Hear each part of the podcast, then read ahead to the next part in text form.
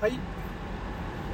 坂崎文明のファクトフルネスなニュース解説。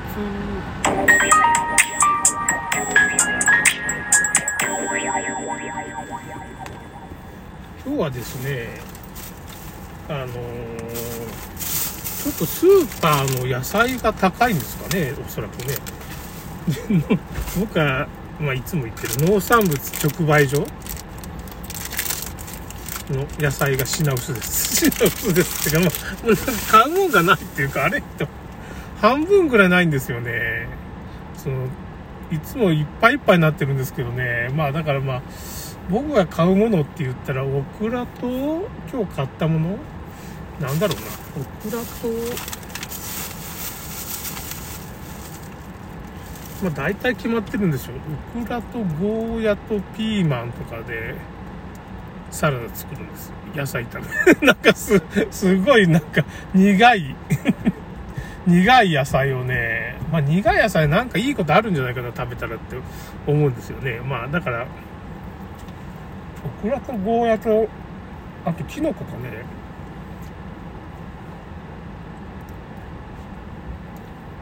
キノコはねがん予防になったりまあいろんなものに効くっていうかやっぱ菌類はね、やっぱすごいいいらしいんですよね。だからキノコをちょっとワンポイントで、必ずキノコは食べるようにしてるっていうかね、なんかその、いや農産物直売所のキノコとか、まあ、ゴーヤにしても、まあ、ちょっと規格外品を買うとね、安いわけですよね。まあ、いろいろ問題があるんですよ。形が悪いとかね、まあ。ちょっと味が落ちるとかね、まあるんですけど。とか中華調味料とか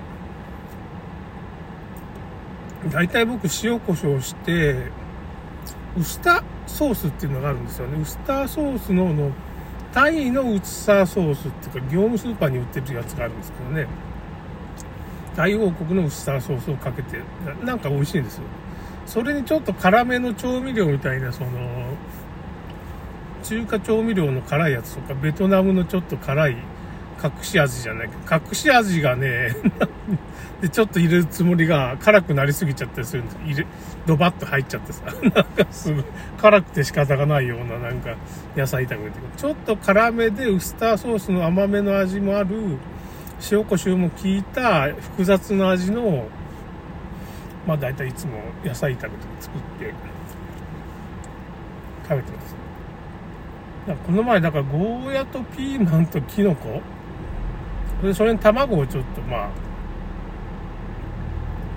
1個落としてこう卵をちょっとまぶすような感じでね。で塩最初塩コショウしてそれからまあもう1分か23分やればこう最後は余熱でねこういう風になんていうかね混ぜ合わせるっていうかね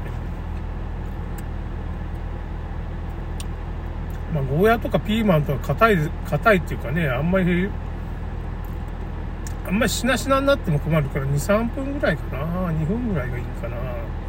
その辺あるんだろうけどね。あんまりしなしなになっても美味しくないっていうかね。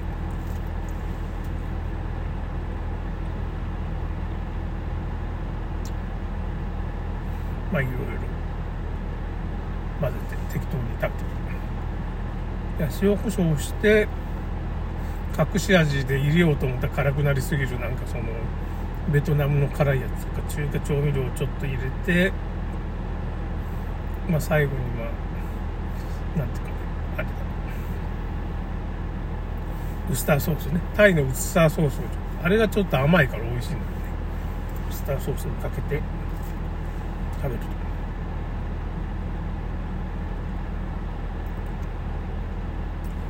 野菜炒めだけであれなんで、まあ、豆腐を置いて豆腐と納豆とそれにまあ、まあ、ちょっと辛味噌みたいなのがあるんですよね。辛味噌っていうか辛味噌をまあその豆腐にちょっとかけてその上にまたなんていうか生姜かなんかが入った中華調味料みたいなの中華のおつまみご飯の友みたいなちょっと生姜が入ってるようなちょっといろんなもんが苦いなんかいろんなもんが入ってる。調味料をちょっと豆腐ねちょっと乗せたりね。複雑な味にして食べますそんな感じ。で そんな感じ。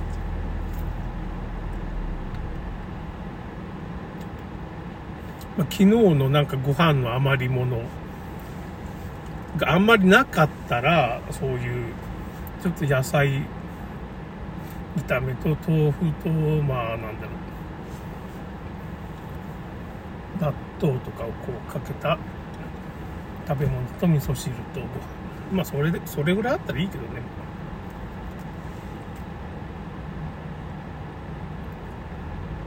ちょっとボリューム下げる。まあ昨日の残り物がいっぱいある時はまあ残り物食べるっておおでんとかね。だからなんかその農産物直売所でね野菜買っちゃうとなんかこれ消費せんといかんな。ってでまあ野菜と卵とまあキノコ混ぜてこう野菜炒めして。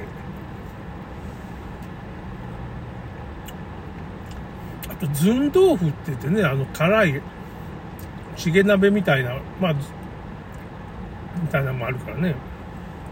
もうちょっとしたらそういう鍋っぽいの作ってもいいよね。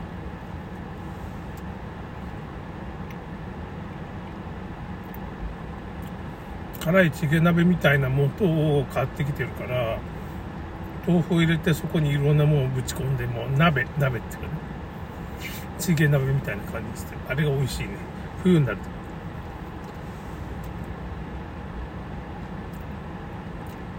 物価高なんですよね。今結局ね。だから農産物直 在庫がない。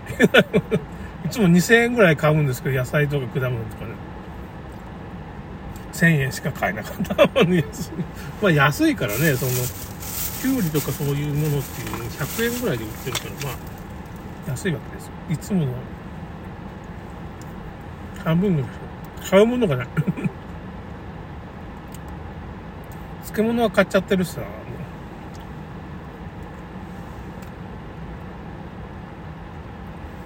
こういうこともあるんだよな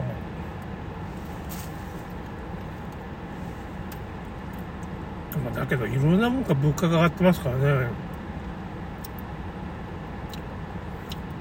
だからあのー、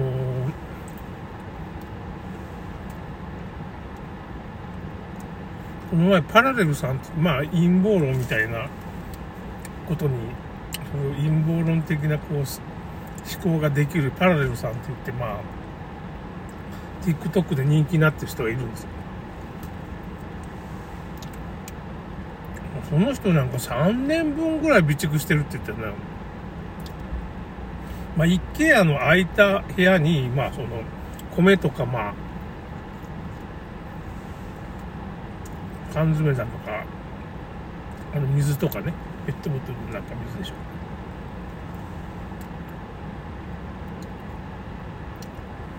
3年分備蓄してるって言ってる。もっとするとか言ってた。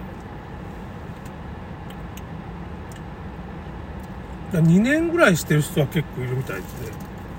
だから場所と金がないとやっぱりなかなか。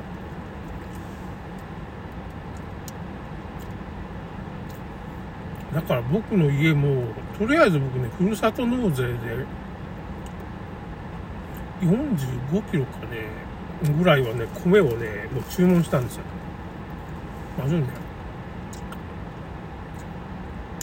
10月はまあその台湾有事とか起こらないと思うんですけど、来年の1月ぐらいにまあ起こる可能性があるから、今年のふるさと納税3万7000円ぐらいなんですけど、僕の上限っていうか3万7000円ぐらいは買えるはずで。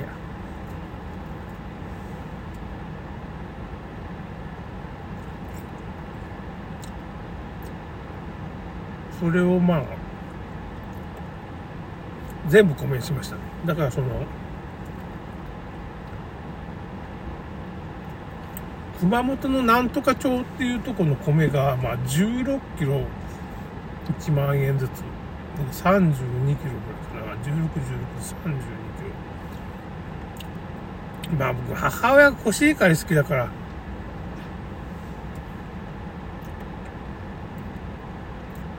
ザブロク1万8000円分をコシヒカリ。15キロ。コシヒカリ高いんですけどね